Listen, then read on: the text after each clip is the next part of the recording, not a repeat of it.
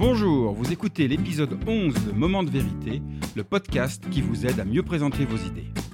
Mon nom est Bruno Clément et je suis le cofondateur de The Presenters, un cabinet de conseil en stratégie narrative.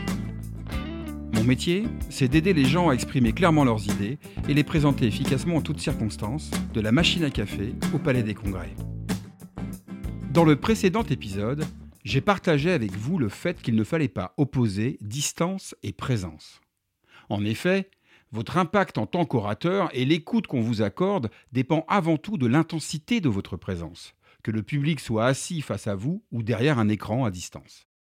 Et je vous invite à écouter ou réécouter l'épisode 10 de ce podcast pour profiter des conseils concrets que j'ai déjà partagés sur le sujet. Aujourd'hui, nous allons continuer d'explorer l'univers de la prise de parole à distance en accordant une attention particulière à la mise en scène de votre intervention. De mon point de vue, l'une des grandes responsabilités d'un orateur est de prendre soin de son public. Cela passe bien sûr par sa capacité à exprimer clairement ses idées et en maîtriser la narration, mais aussi par le fait de lui offrir une expérience d'écoute qui soit le plus agréable possible. Et c'est particulièrement vrai quand le décor se résume pour le public à un écran d'ordinateur. Alors comment faire quand on doit prendre la parole en visio depuis chez soi et qu'on n'a pas à sa disposition les moyens événementiels d'une régie lumière, image, son Eh bien, c'est ce que je vais partager avec vous aujourd'hui grâce à ce moyen mnémotechnique très simple. Pour une expérience virtuelle hallucinante, je vous invite à penser à ça.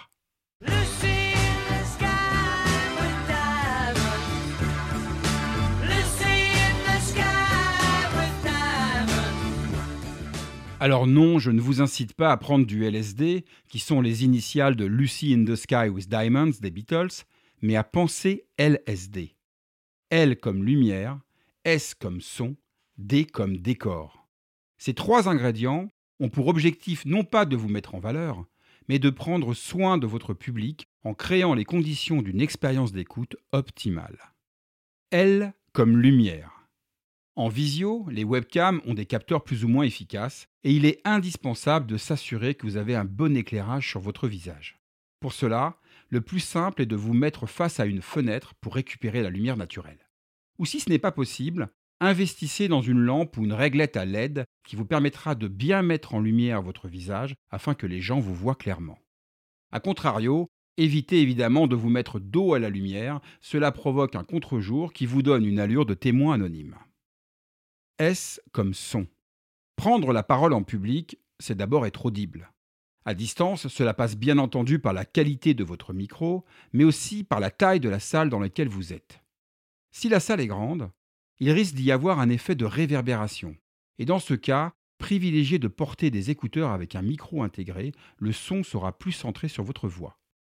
Et inversement, si la salle est petite, généralement le micro de l'ordinateur suffit.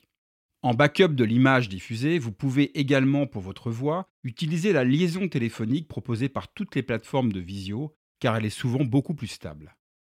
Enfin, vous pouvez également investir dans une petite enceinte externe dédiée à l'audioconférence de type Jabra qui améliore très nettement la qualité du son entrant et sortant.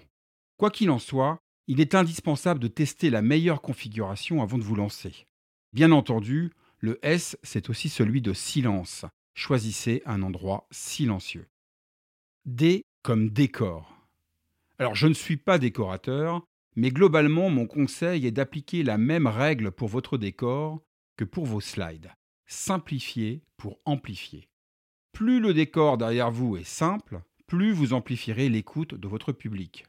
Donc évitez les éléments de décor trop présents, trop voyants qui peuvent parasiter l'attention de votre auditoire. Alors évidemment, vous pouvez avoir quelques éléments de décor, plantes, tableaux, photos pour personnaliser votre environnement, et c'est toujours mieux qu'un mur tristement blanc. Mais attention à ne pas trop en mettre, exactement comme sur vos slides.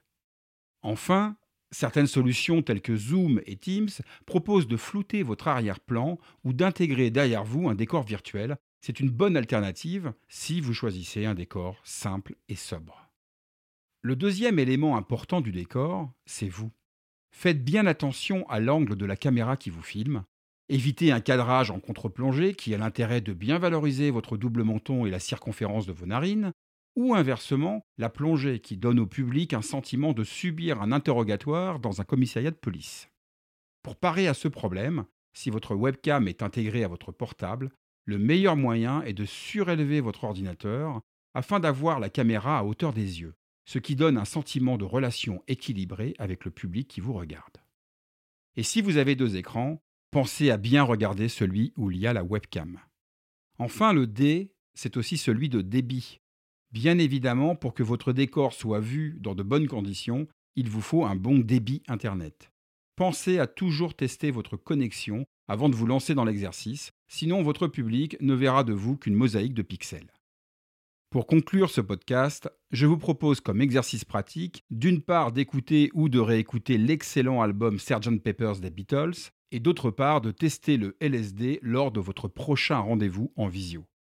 Alors non, ne prenez pas de drogue, mais prenez soin de votre lumière, de votre son et de votre décor afin de prendre soin de votre public en lui offrant une expérience d'écoute hallucinante. Merci d'avoir écouté ce onzième épisode de Moment de vérité. La semaine prochaine, nous continuerons d'explorer l'univers de la prise de parole à distance et je répondrai à la question comment exprimer pleinement votre leadership en visio.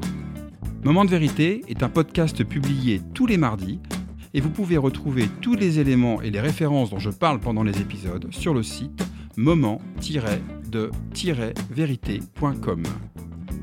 Si ce podcast vous plaît, abonnez-vous sur la plateforme de votre choix, Apple Podcast, Spotify, Deezer, YouTube, pour ne pas rater les nouveaux épisodes chaque semaine. Et vous pouvez également le soutenir en laissant un avis positif accompagné de 5 étoiles, cela permettra à d'autres de le découvrir plus facilement. Je vous dis à très bientôt sur Moment de vérité, le podcast qui vous aide à mieux présenter vos idées.